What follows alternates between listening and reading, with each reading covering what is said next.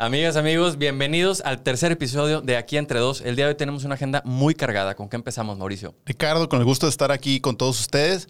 Empezamos con el tema número uno, que vamos a platicar acerca de la eliminación, extinción de todos los fideicomisos públicos.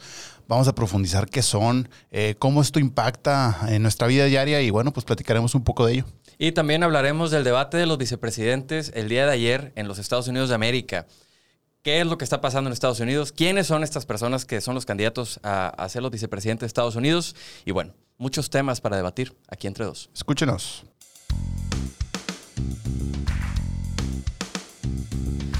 Aquí entre dos tiene el objetivo de entender la política de forma clara, directa y sin tanta vuelta. Hablamos de las cosas importantes y las no menos importantes. Aquí desmenuzamos qué pasa en la política, por qué sí, por qué no, todo para entender mejor lo que sucede en México. Que quede claro que todos los comentarios aquí vertidos son a título personal. Por lo que ya en confianza les pedimos que nos dejen aquí, Aquí entre, entre dos. Pues bienvenidos al tercer episodio de Aquí entre dos. Oye, ya llevamos tres episodios, Qué Mauricio. rápido se pasa el tiempo. Mira, tres es un número mágico. Eh, eh. Eh, es el número de veces, es el número de veces que Andrés Manuel intentó ser presidente, el número de años que va a cumplir en el poder. Es un, es un número. 33 los años de Jesucristo. Los años de Jesucristo. ¿Tú que vas a misa? La verdad es que, pues, muchas gracias a toda la gente que nos ha acompañado todo este largo, este largo camino en este podcast tan bonito. Han sido tres semanas llenas de grandes esfuerzos, pero seguiremos, seguiremos con todo esto. Sí, la verdad que, pues, nos la hemos pasado bien. Esperamos que, que ustedes también nos hayan estado este, escuchando con mucho gusto. Hoy, hoy precisamente hay temas, como lo mencionamos al principio, este, que ya tratamos un poco la semana pasada, pero pues hasta hoy eh, se dieron los resultados de este tema o algunos de los resultados de los que platicamos. Entonces, pues yo creo que va a estar interesante este, que quienes tienen dudas escuchen y, ojalá les quede pues más claro ¿no? lo que vamos a platicar. Nos pidieron que, que fuéramos un poquito más eh, detallistas en el tema de los fideicomisos. Entonces, quisiera, antes de abordar el tema, que nos platicaras cómo funciona un fideicomiso. ¿Qué es eso, básicamente? ¿Qué es el fideicomiso? ¿Para qué funciona? ¿Por qué está ahorita tan metido en, en la agenda pública? Vamos a empezar eh, platicando un poquito de, retomando el tema, ¿no? Lo que platicamos la semana pasada, que es que, que el presidente, mediante eh, la Secretaría de Hacienda y obviamente por los diputados que ellos tienen en la Cámara de Diputados a nivel federal, pues proponen la eliminación de diversos fideicomisos. Era un número incierto porque fueron diversas iniciativas este, de varios partidos políticos, ¿no? Bueno, pa- particularmente Morena, pero de, de varios diputados, perdón. Entonces, eh, la- precisamente la, la semana pasada platicábamos que esto era un tema que apenas estaba discutiéndose. Se tardaron una semana en aprobar la eliminación de los fideicomisos porque pues no fue un tema sencillo en la Cámara de Diputados. Hubo pues sí hubo una discusión ahí bastante, bastante extensa. Creo que de hecho mm, en la noche del día de ayer, hoy es jueves, es decir, para pasar de miércoles a jueves, pues la sesión duró aproximadamente, creo que 17 horas. Son sesiones que únicamente he visto que yo duren tanto cuando se aprueba el presupuesto, que es lo que a veces más tarda. Entonces, pues sí fue una, una sesión ahí bastante cansada. Este, entonces, bueno, para hacer muy, muy, muy eh, re- resumidas cuentas, ya está aprobado en la Cámara de Diputados la eliminación de 109 fideicomisos. ¿Qué son los fideicomisos? Eh, es una figura mediante la cual, me refiero a una figura jurídica, eh, un camino distinto para que el gobierno pueda ejercer los recursos particularmente para un tema, ¿no? Entonces, estaremos ahorita hablando que hay, este, había eh, un fideicomiso para el tema de los... tiempo pasado. Había, había. Había un fideicomiso para el deporte, había otro para desastres naturales, había otros relacionados con la investigación eh, académica, en fin, eh, hay una lista que ahorita platicaremos, pero, pero toda esta lista, bueno, después de esta sesión ya se eliminó. Entonces, este, ahorita platicaremos por qué sí o por qué no un fideicomiso, todo esto, ¿no? Mira, eh, estos 109 fideicomisos que se cancelan el día de ayer equivalen a 68 mil millones de pesos. Que como bien decías, la naturaleza del fideicomiso, pues no es algo en lo que el, el poder ejecutivo, en este caso el presidente, tenga tantas facultades para, para meter mano. Entonces, como que decía, oye, ahí hay mucho dinero, ahí se nos va, este, hay muchos corruptos, aviadores, ladrones, pues ¿por qué no los eliminamos? Y, y entonces ellos están como proponiendo decir, pero no se asusten porque eh, no quiere decir que ya no va a haber un fondo de desastres naturales, simplemente que vamos a crear uno. Yo, yo creo que es importante empezar eh, discutiendo por qué esta discusión de los fideicomisos y su eliminación es, es importante para nosotros, ¿no? Los ciudadanos que a veces pues, no tenemos nada que ver en el gobierno. Es decir, a mí en qué me afecta como ciudadano el hecho de que los fideicomisos ya no existan. Y la verdad es que ahorita no hay nada claro. No hay nada claro por dos razones.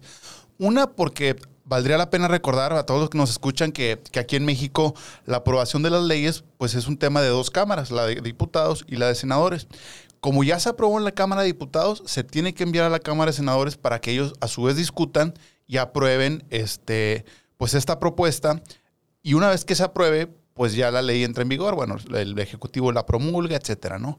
Pero hasta entonces va a tener efectos jurídicos. Por lo pronto todavía sigue en discusión pero para todo va a ser un tema que va a durar semanas todavía. Entonces, sí creo que es importante empezar con esta pregunta. ¿En qué nos afecta a nosotros como ciudadanos? ¿Nos sirve? ¿No nos sirve? Pues es que a través de, de, varios fideicomisos, por ejemplo, abordemos el caso de desastres naturales, ¿no? El Fonden. Y ahorita que acabamos de tener el paso de Delta por México, pues digamos que es como estas coyunturas que uno dice, híjole, qué tino tuvo el medio ambiente para, para hacer desastres naturales justo cuando se está debatiendo el tema del Fonden, que, que justamente sirve para que son fondos, recursos para que los estados puedan aplicarlos a través de eh, ciertos mecanismos, pero que pues para subsanar todos estos eh, pues accidentes o desastres naturales que hubieran sido ocasionados. Yo debo de admitir que estoy muy preocupado por ti, Ricardo, porque desafortunadamente esta propuesta elimina el fideicomiso para atletas de alto rendimiento. Mira,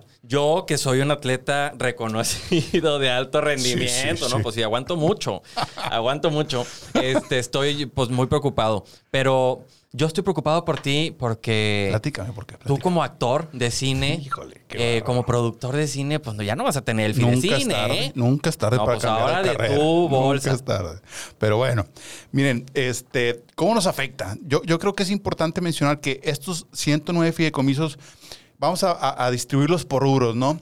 Había rubros para la investigación académica, así en general, que, que, influye en el presupuesto de ciertas universidades, obviamente públicas, porque reciben financiamiento, es decir, dinero público. Había, como tú bien dices, eh, se está buscando la eliminación del, del, Fondo para Desastres Naturales. Este fondo que se utiliza particularmente con huracanes u otros desastres que llegan anualmente. Eh, México es un país en el que llegan muchísimos por las costas que tenemos pues se va a eliminar. ¿Qué otra cosa se elimina para la producción cinematográfica? La protección a periodistas y, derechos humanos. El, bueno, ahorita decías de investigación, pero todos los temas de becas del CONACIT, etcétera. Entonces, es una larga lista, pero lo preocupante aquí es, bueno, a ver. No, no, creo que valdría la pena mencionar el mito número uno si bien se están buscando eliminar el fideicomiso, que es la figura, y quiero volverlo a dejar claro, es la figura en cómo se administra el dinero para entregarse. Entonces voy a tratar de eh, ejemplificarlo. Está el fideicomiso para, fideicomiso, perdón, para los atletas de alto rendimiento, como, Ricardo, que desafortunadamente está en veremos qué va a suceder. Este, eh, eres muy buen boxeador, debo admitirlo. Gracias. Pero bueno, este, eh, lo que antes pasaba es que el gobierno, el gobierno federal, este, mediante la Secretaría de Hacienda, que es la que dispone los recursos, lo enviaba al fideicomiso, mediante esta figura jurídica, alguien más lo administraba. Este, obviamente son recursos públicos, pero la administración al 100% ya no recae en el gobierno, en el gobierno central. Y a su vez, esta figura pues lo distribuía a los atletas o a los beneficiarios de este tipo de, de proyectos. Entonces, yo creo que vale la pena mencionar el mito número uno. Esto no quiere decir que los recursos vayan a dejar de existir. Es decir, no es como que ah, ya se eliminó el fondo de desastres naturales, ya nos quedamos sin un fondo para, para las contingencias en, en, materia de desastres. O bueno, ya no va a haber apoyo para los deportistas, o ya no va a haber becas del CONACID. Eso es mentira. Eso también es incierto. Todavía no está claro qué va a pasar con eso. Pero lo que sí creo que también hay que decirlo es que no, pues no es como que el dinero desaparece y ya. Simplemente la forma en cómo se va a administrar va a ser diferente. Pero ahorita tocas un tema bien interesante, que es la administración de los recursos. Como siempre toco temas interesantes. Sí, muy bien. Gracias. Este, que es la administración de los recursos. Y es que particularmente yo soy de la idea de que a veces tenemos que dejar que también los técnicos los especialistas puedan administrar el dinero. ¿Por qué tenemos que ser tan necios en que el gobierno tiene que administrar todo cuando tenemos gente especialista que a lo mejor no trabaja en el sector público? O sea, seguramente hay gente que le sabe al tema más que los tomadores de decisiones en gobierno y ahora estamos haciendo que el gobierno sea quien tome las decisiones. Cuando pudiéramos consensuar con los em, especialistas y pudiéramos dejar que ellos también tengan oportunidades para, para aplicar el dinero. Ahora bien, es una realidad y se abre el debate sobre si se han estado robando el dinero o no. O sea, que el presidente dice... Te alteras mucho, Ricardo, me preocupa pues, tu Pues es que me enojo, me enojo porque apareciera que vamos hacia atrás. No, no digas eso. No, pues Arriba México. No. Sí, es una duda y es una duda que, que mucha gente tiene. Eh, no sé si esté, si esté bien o esté mal. Lo que sí es importante mencionarle a todos los que nos escuchan es que esta es una política del gobierno que ha implementado desde el día número uno. Lo platicábamos el programa pasado por ejemplo, en materia de política social, es decir, en apoyo a los más necesitados, en tema de pobreza, lo que este gobierno ha decidido es que ellos directamente van a ejercer el recurso para apoyar a la gente, directo, sin intermediarios. Razón por la cual hay gobernadores enojados, porque el recurso ya no llega a través de los gobiernos de los estados ni de los municipios. A las personas, si ustedes tienen eh, abuelos eh, o conocen, tienen eh, familia cercana que ya son adultos mayores, muchos de ellos ya tienen una tarjeta a la, a la cual bimestralmente le depositan un recurso sin la necesidad de que alguien vaya y te diga, esto te lo está dando X persona, ¿no? Entonces, eso ciertamente enojó a muchas personas, pero ciertamente es la política, eh, la forma de entregar el recurso que este... que este gobierno está ejerciendo. Esto es lo que están buscando con la eliminación de los fideicomisos. No están buscando desaparecer el dinero ni gastarlo en otra cosa. Simplemente están quitando la barrera administrativa que tenían mediante pues, el denominado fideicomiso para que directamente el gobierno federal lo implemente. Y de esta forma, creo que para sus intereses, que son legítimos, eh, lo que están buscando es que directamente el recurso lo ejerzan ellos y que pues el crédito, me refiero de quién lo da, se lo lleven ellos, ¿no? Sí. Entonces, por ahí va y, la Y por eso, por eso se está ahorita debatiendo mucho en la Cámara de Diputados pues que todo el mundo está enojado, ¿no? Porque también creo que ha habido como una desinformación al respecto. Eh, si bien, o sea, lo más certero ahorita es que no hay certeza. O sea, es incierto hacia dónde va este tema y es incierto, o sea, no es un hecho que ya no va a existir el Fonden, no es un hecho que ya no vayan a haber los, los apoyos para las becas, simplemente se van a tener que ajustar. Y seguramente, bueno, más bien, el presidente anunció el día de hoy en la mañanera que en 10 días va a presentar un informe donde mostrará los casos de corrupción que había dentro de los fideicomisos. ¿Quién de todos los que nos está escuchando realmente conocía los 109 fideicomisos? Sí, no, no, no. O sea, no era un tema que antes estaba en la, discusión pública. No, no, y es complejísimo. Si tú te metes a ver el presupuesto de egresos de la federación, que para quienes nos escuchan, el presupuesto es pues obviamente el dinero que el gobierno gasta anualmente, el, gobierno federal. Este, hay muchos rubros que son inentendibles si tú no eres un técnico o especializado eh, que, trabaja en Hacienda o es, un, es muy, muy técnica todo esto. Entonces, como tú bien dices, pues ¿quién conocía los 109 fideicomisos? Sabrá Dios, la verdad es que ni yo. Y, pues y, eso que, eh, pues he trabajado. Sabes mucho? No, pues he trabajado, me, gusta trabajar. Este, y eso que, bueno, pues eh, me tocó estar en Cámara de Diputados aprobando, apoyando a un legislador con, con la aprobación del presupuesto de egresos. Entonces, sí es un tema complicado, pero pero como tú bien dices, todavía es muy incierto por dos razones. Una, primero porque la discusión ha acabado, como lo comentamos, esta discusión va a llevar todavía más semanas. Este, es una discusión que se va a seguir en la Cámara de Senadores, que pudieran haber modificaciones. Y es importante decirle a la gente que, por ejemplo, cuando tú apruebas una ley en la Cámara de Diputados, se envía a la Cámara de Senadores. Ellos la tienen que aprobar. Si ellos le cambian cualquier cosita, tiene que entonces regresar a la Cámara de Diputados y la tienen que volver a aprobar. Entonces, es el proceso legislativo natural va a llevar días. Lo que sí es que tienen prisa. Y tienen prisa de aprobarlo en cuanto antes, porque quieren que esta reforma, que implica recursos, dinero para la gente, se apruebe antes de que se, de que se apruebe la ley de ingresos, que es la forma en cómo el dinero, eh, cómo el gobierno, perdón, va a captar el dinero anualmente. Y esto, por ley, se tiene que aprobar a más tardar el 31 de este mes. Entonces, seguramente para el 31 de este mes ya va a haber una respuesta de cómo queda el tema de los fideicomisos. Para poder hacer uso de ese dinero en, Porque después la ley dice que a más tardar el 15 de noviembre, es decir, 15 días después de esto, la Cámara de Diputados únicamente tiene que aprobar la forma en cómo se va a gastar el dinero mediante el presupuesto de egresos. Entonces, ahí ellos ya van a tener certeza de qué van a hacer con esos recursos. Por eso la prisa de que ya se... Exacto. por eso ahorita tan, tan, tan forzoso, tan tan eh, apresurado, y atropellado. Exacto, el proceso legislativo, pues la, la, la, razón principal es esto. Entonces, este, también hay un bloque opositor muy grande. O sea, no, no, no, yo no soy partidario del gobierno ni de nadie, pero hay una presión mediática fuerte por querer que el gobierno este, recapacite respecto a esto, porque ciertamente hay muchos intereses de mucha gente de por medio no van a recapacitar. O sea, eso ya lo hemos visto durante los últimos dos años y no creo que suceda. Yo sigo creyendo que, que la historia juzgará a las personas que prefirieron dar marcha atrás antes que corregir los problemas. Y, y creo que este presidente y esta administración se ha distinguido por dar marcha atrás en muchas cosas y poner su propio sello, el sello de la casa, y ahora yo lo entrego, yo me encargo de administrarlo antes de corregir las cosas. Y pues eventualmente veremos si esto fue un error o no. A mí lo que me da eh, incertidumbre es qué pasará, y eso será algo que debatiremos en otro programa seguramente más adelante, algunos años más adelante, qué pasará el día de mañana que tengamos un presidente que no sea tan fuerte popularmente como para entregar directo estos recursos. O sea, a mí lo que me preocupa es destruir las instituciones para que alguien lo entregue, pues el presidente actual sí lo puede hacer porque tiene mucho poder.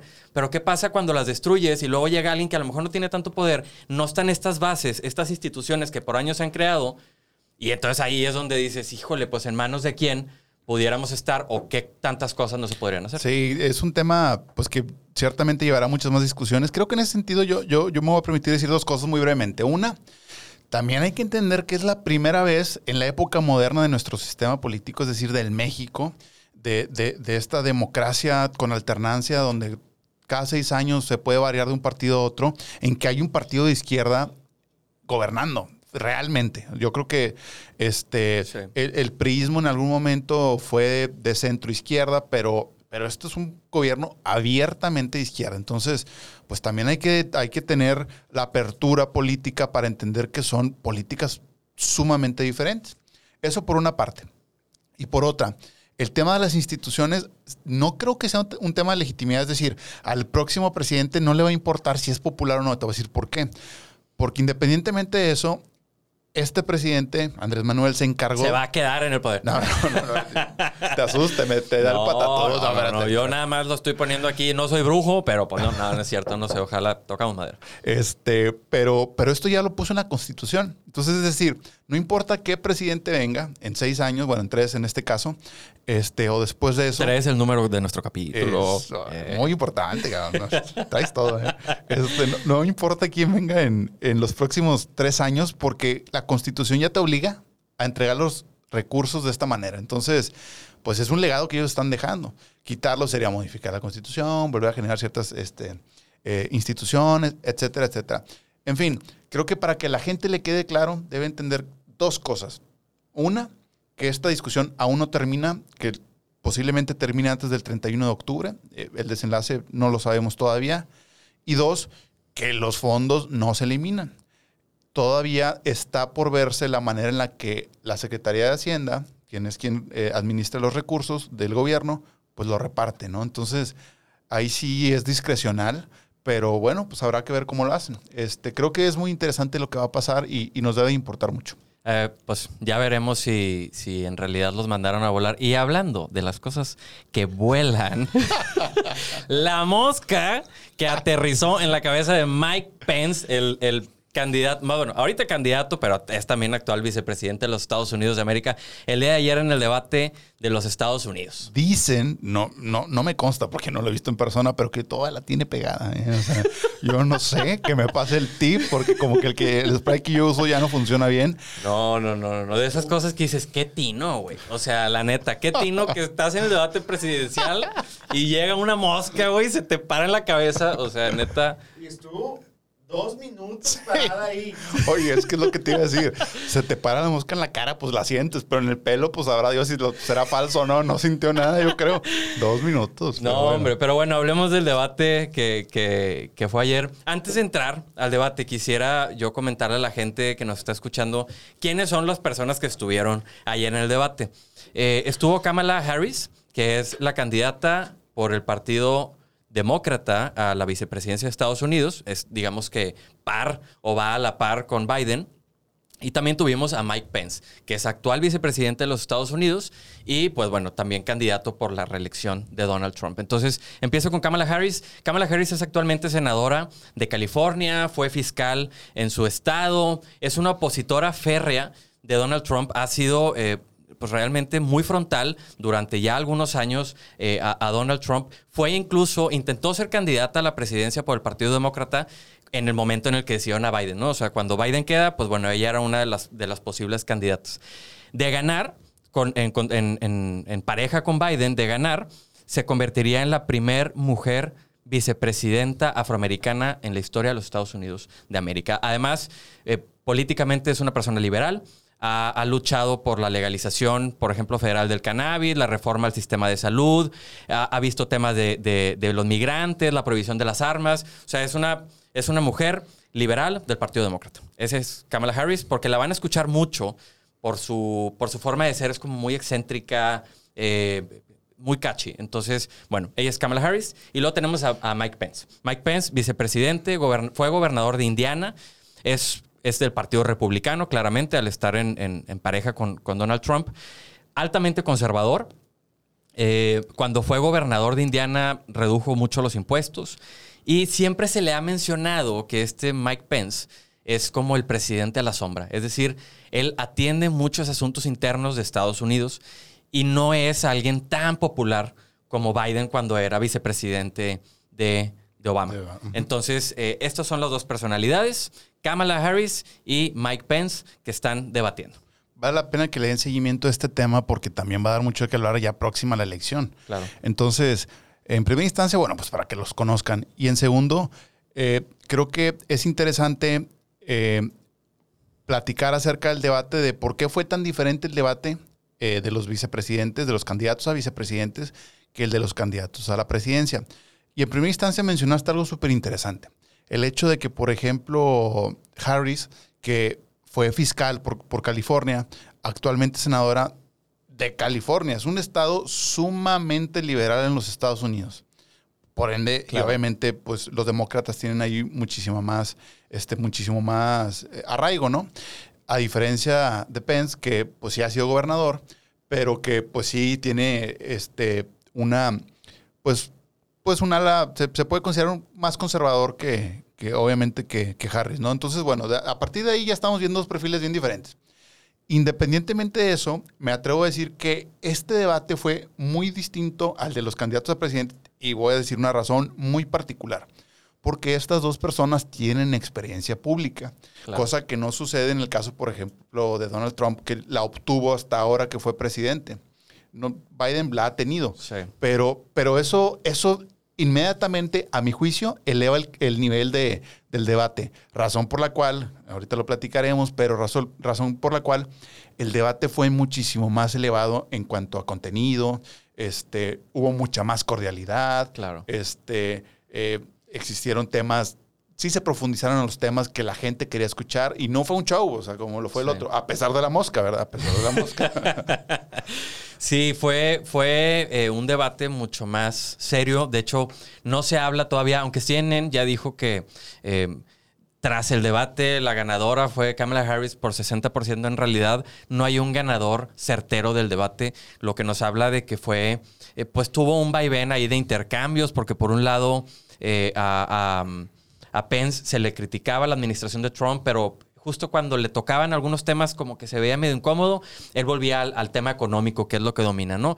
Y Kamala Harris, pues la verdad es que fue muy astuta porque no aprovechó, más bien aprovechó para criticar a la administración de Trump sin atacar directamente a Trump por el tema del COVID y ya sabes que supuestamente, bueno, no, no, yo no voy a poner en tela de juicio que se haya enfermado o no. No digas No, eso, vamos a decir eso. Pero la verdad es que ella fue muy astuta en criticar eh, a la administración, eh, no tanto a Trump, sino a la administración y decir, oye, esta es, y esas son palabras de Harris, esta es la peor administración que ha existido en la historia de los Estados Unidos de América. Digo, también veo bastante complicado que diga que ha sido la mejor siendo ella una candidata opositora, ¿verdad? claro. Pero este, e- es muy interesante eh, que quienes nos escuchan eh, tomen interés acerca de esto porque los tiempos electorales son determinantes. Por ejemplo, tenemos una elección para saber si Donald Trump se reelige o no en noviembre. Y tenemos un periodo electoral en México en donde se renuevan muchísimos estados de la República, el Congreso Federal, es decir, Cámara de Senadores, la Cámara de Diputados, muchísimos puestos. Entonces, queramos o no, estamos ligados a la política eh, de Estados Unidos. Esto va a afectar muchísimo eh, a nuestro país, ¿no? La certidumbre económica, es decir, los inversionistas. Eh, me atrevo a decir que si los demócratas salieran victoriosos, la postura del gobierno federal aquí en México de Andrés Manuel pudiera llegar a ser diferente. Esperaría que así fuera, porque Claro. sí tendría que encontrar otros mecanismos de comunicación que son obligatorios con los Estados que incluso, Unidos. ¿no? que incluso eh, ha sido mucho más exitosa la comunicación del equipo de Andrés Manuel con el equipo de Donald Trump que la de Peña con Donald Trump. O Sí. sea, realmente las, las relaciones entre Estados Unidos y México fueron a bien con el cambio de administración, porque también Donald Trump encontró como una personalidad ahí este, medio que populista, similar, etcétera, con, con, con Andrés Manuel. Entonces, han mejorado esta relación, pero sin duda, pues nos queda... eh, esta, esta falta de certeza sobre cómo se van a comportar eh, los candidatos con México y cómo se va a comportar México con los futuros. Hay que darle seguimiento, creo que sí va a influir mucho. Además es bien interesante, la política estadounidense es muy particular, es sumamente diferente a la mexicana, o sea, el sistema político varía, las formas de elegir son diferentes, entonces bueno, si tienen afición por la política, pues véanlo y si no, también pues creo Pues no que es vean. algo, pues no lo vean, porque pues si no, no les gusta, ¿para qué? No, pues es algo de lo que todos tenemos que estar interesados, ¿no? Entonces bueno, este, eso, eso por una parte. Por otra parte, eh, hablando precisamente, tal vez no del debate, pero sí de, de, este, de la elección de los Estados Unidos, hablar acerca de qué pasó con Trump respecto a su enfermedad del COVID-19. Mira, está muy curioso el tema. Yo justamente ayer platicaba con, con mis alumnos y les decía que no sé si fue... Mira, es que me desespera que en esta realidad que vivimos ya todos sospechamos. Si se enferma, ¿por qué se enferma? Eh, ¿Por qué se enferma en campaña? Y si no se enferma, ¿por qué no se enferma? O sea, Sí, porque ¿qué, qué vitamina ¿Qué- tiene? ¿Qué vitamina tiene o qué es lo que hace? Entonces, eh, está muy curioso que se haya recuperado. A ver, primera, si realmente se enfermó, ¿tú crees que el presidente de los Estados Unidos no tiene para construir o que lo atiendan ahí en, en- en- dentro de la Casa Blanca? O sea, lo tienen que trasladar al hospital y luego lo trasladan y a los tres días sale como si nada. Sea, neta, güey. ¿Tú Ta- te la ta- crees? ta- ¿Tú te la crees? Chéquenle. Sí está, está, pues está raro, ¿no? Está raro, sobre todo, repito, tal vez no nos hubiera causado tanto asombro si hubiera sido en otra época, pero en plena época electoral, después de un debate en el que, pues sí, los comentarios posiblemente no fueron muy positivos hacia su persona y su candidatura de Donald Trump, pues sí, sí, yo creo que el mensaje es, el presidente es fuerte, no, como que es el mensaje que me imagino que trataron de decir, ¿no? El, el presidente es fuerte, nada lo tumba, va para adelante, este... Por eso únicamente estuvo tres días en el hospital, porque él es como que para darle esta posición de fuerza, ciertamente por una campaña que está muy competida, ¿no? Entonces, este, eh, creo que pues sí fue bastante curioso. No me sorprendería que, habría, que, que hubiera, perdón, sorpresas en los próximos días. Este, entonces, pues hay que, hay que dar seguimiento. Y aquí me permito hacer una pausa comercial porque Altavoz va a estar ese día de la elección de los Estados Unidos, que repito es noviembre Tres. 3. Este, va a haber una cobertura especial. No sé si nos quieras Eh. platicar más, Richard. Para que estén al pendiente de las redes sociales de Altavoz y de las de, las de nosotros, vamos a estar transmitiendo ese día todos los pormenores, ¿eh? todos los detalles que dijo, que hacia que, que a quién se le paró la mosca. To- Todavía estamos aquí en la estira y afloja con nuestro productor Garnica, pues para ver si nos va a dar sándwiches o coquitas o, o una co- ya dijo que una cochinita pibil, ustedes son testigos y todos están invitados, hombre, aquí caigan. Cáiganle, cáiganle todos invitados a debatir este importante suceso. Suceso. Y bueno, creo que es importante, tal vez estos temas los hemos discutido en otras ocasiones. La agenda pública ha estado tranquila, pero creo que vale la pena terminar el programa mencionando qué viene, ¿no? Y pues yo me atrevo a decir que viene eh, para las, la- las próximas semanas, al menos tema número uno, ya se inició el proceso electoral, entonces ya cada vez va aquí en Nuevo León, cada vez se va a poner más interesante todas las candidaturas. Eh, tema número dos, ya lo mencioné, vamos a aprobar, bueno, eh, se va a discutir un presupuesto en donde va a ser muy importante ver, y ojalá y todos se interesen, va a ser muy importante ver cómo nuestro país va a gastar dinero para el próximo año. Tiene que haber reactivación económica, tenemos que seguir cuidando la salud, entonces va a ser interesante ver qué hace Andrés Manuel para, pues para esta fórmula tenerla cubierta. Este, y bueno, esos son al menos temas que a mí se me vienen a la cabeza que valdrían la pena para las 100 semanas, ¿no? Sí, ¿no? Y pues vamos a tener las elecciones, eh, el programa especial y este, vamos a estar analizando, porque ya se empiezan a despertar posibles candidatos, alianzas, o sea, se empieza a calentar la cosa y va a ser interesante que estemos bien informados de lo que está pasando, porque justamente lo que queremos es que no los agarren de bajada o en curva en las elecciones con cosas que digas, pues no entiendo ni de lo que me están hablando estos candidatos. Y cada vez va a ser más común empezar a ver que, pues, que el panorámico y que, pues, que, el que supuestamente va a ser candidato que en el Facebook con la fotito y que en las calles recorriendo lo que hemos platicado va a ser cada vez más común en tanto, en tanto no se definen las candidaturas que está próximo a suceder. Entonces, bueno, como siempre, aquí, aquí entre dos seguiremos platicando de esto y pues bueno, concluimos un programa más, Ricardo. Muchísimas gracias, eh, Mauricio. Muchas gracias también a toda la gente